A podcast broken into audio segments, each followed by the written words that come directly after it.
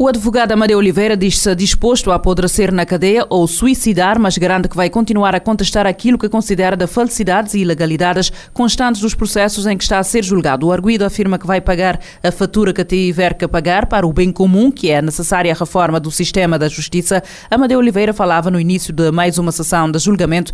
A sessão desta terça-feira começou por volta das 10 horas com a audição do arguido, confrontado pelo tribunal sobre o plano de fuga traçado para ajudar Arlindo Teixeira, seu constituinte condenado por homicídio a sair do país quando o mesmo estaria sujeito à medida de equação da prisão domiciliar, Amadeu Oliveira confirmou que formulou o referido plano em 10 dias, mas nega que tenha recorrido a ex-juízes, a ex-fuzileiros navais. Oliveira explicou que o primeiro passo foi a elaboração de um recurso de amparo constitucional que, na sua perspectiva, impediu o trânsito em julgado da decisão de permanência na residência após a libertação de Arlindo Teixeira. Sobre a sua detenção no dia 18 de julho, o arguido volta a afirmar que o mandado de captura foi ilegal porque foi emitido e efetivado contra um deputado sem a devida autorização da Assembleia Nacional, mas que mesmo assim apanhou um avião para se entregar às autoridades em São Vicente. Amadeu Oliveira considera igualmente ilegal a base utilizada para lhe imputar os crimes de ofensa à pessoa coletiva porque não houve denúncia ou queixa do Supremo Tribunal de Justiça enquanto entidade ofendida. Félix Cardoso, um dos advogados de Oliveira, diz que existem várias provas que vão ser apresentadas no decurso do julgamento. Existem vários documentos de provas que ainda irão ser apresentados no decorrer uh, da audiência de julgamento. Portanto, são documentos que foram emitidos agora e, portanto, e está a referir certamente a uma certidão de pendência da impugnação da autorização concedida pela Comissão eh, Permanente da Assembleia, portanto, que está pendente no Tribunal Constitucional eh, esta certidão de pendência que, portanto, chegou e que vai ser, portanto, apresentada, já foi apresentada e vai ser junto aos autos, portanto, para os devidos efeitos legais a nível processual. Amadeu Oliveira é acusado dos crimes de atentado contra o Estado de Direito, perturbação do funcionamento de órgão constitucional e ofensa à pessoa coletiva, segundo a Procuradoria-Geral da eh, República.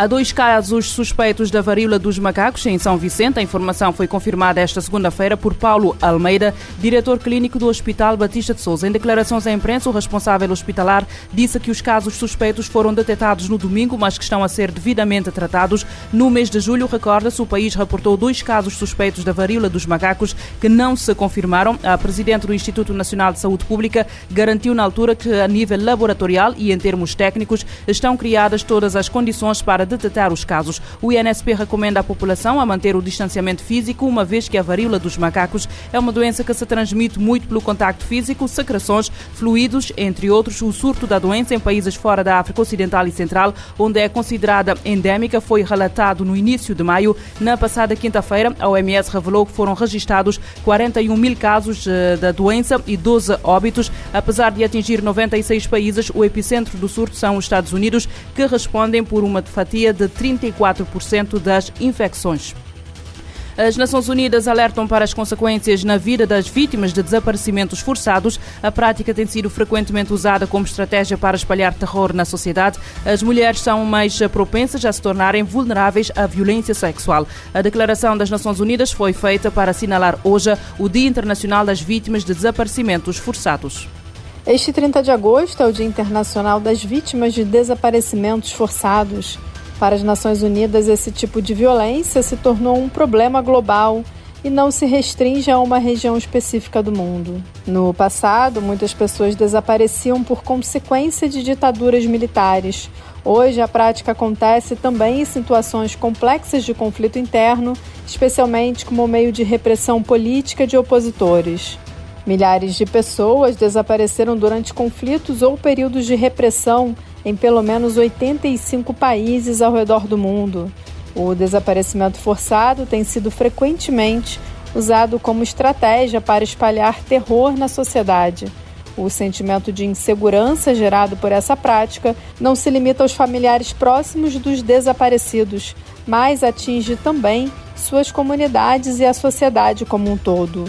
O Dia Internacional foi aprovado na Assembleia Geral em dezembro de 2010 a resolução expressava profunda preocupação com o aumento de desaparecimentos forçados ou involuntários em várias regiões do mundo. Da ONU News em Nova York, Ana Paula Loureiro. A ONU alerta que quando mulheres são vítimas diretas do desaparecimento, tornam-se particularmente vulneráveis à violência sexual. As crianças também podem ser vítimas direta e indiretamente. Para as Nações Unidas, a perda de um dos pais por desaparecimento também é, um grave, é uma grave violação dos direitos humanos de uma criança.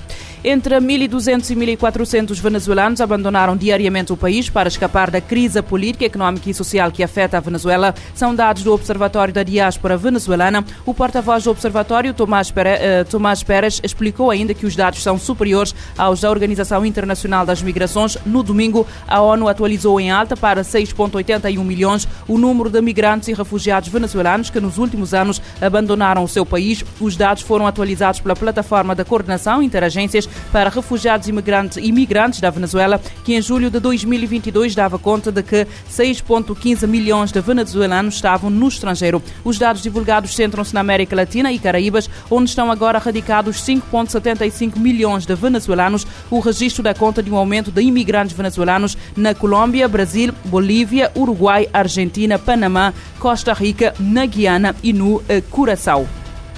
Um grupo armado não identificado saqueou e queimou casas de uma aldeia de Cabo Delgado, no norte de Moçambique, esta segunda-feira. A informação é avançada pelas autoridades locais. A população e autoridades locais suspeitam que o grupo faça parte de um movimento insurgente que, desde outubro de 2017, aterroriza a região. Uma ofensiva militar com apoio de vários países africanos libertou, desde há um ano, as zonas em redor dos projetos de gás no norte de Cabo Delgado, mas grupos dispersos têm atacado outros locais da província. Desde junho, a violência tem atingido a área de Ancoab a sul, próxima da Pemba, capital provincial. O Alto Comissariado das Nações Unidas para os Refugiados alertou em julho para a gravidade destes novos ataques, eh, destes novos ataques, provocando 36 mil deslocados em distritos até agora considerados seguros. O número acresce aos cerca de 800 mil deslocados que a onda de violência eh, já provocou, com a estimativa de mortes a rondar pelo menos cerca de 4 mil vítimas.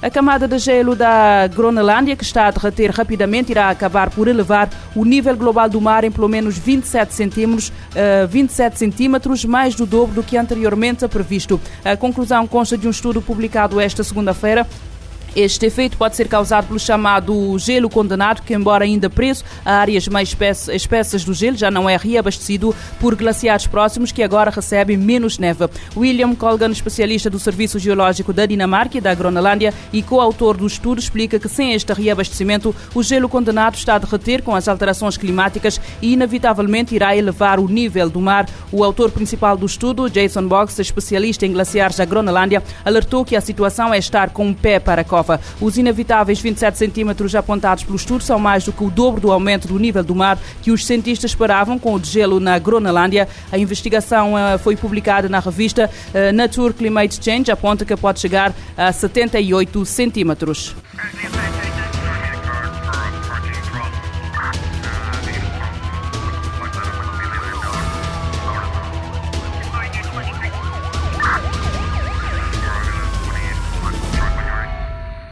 Este programa está disponível em formato podcast no Spotify e em radiomorabeza.cv.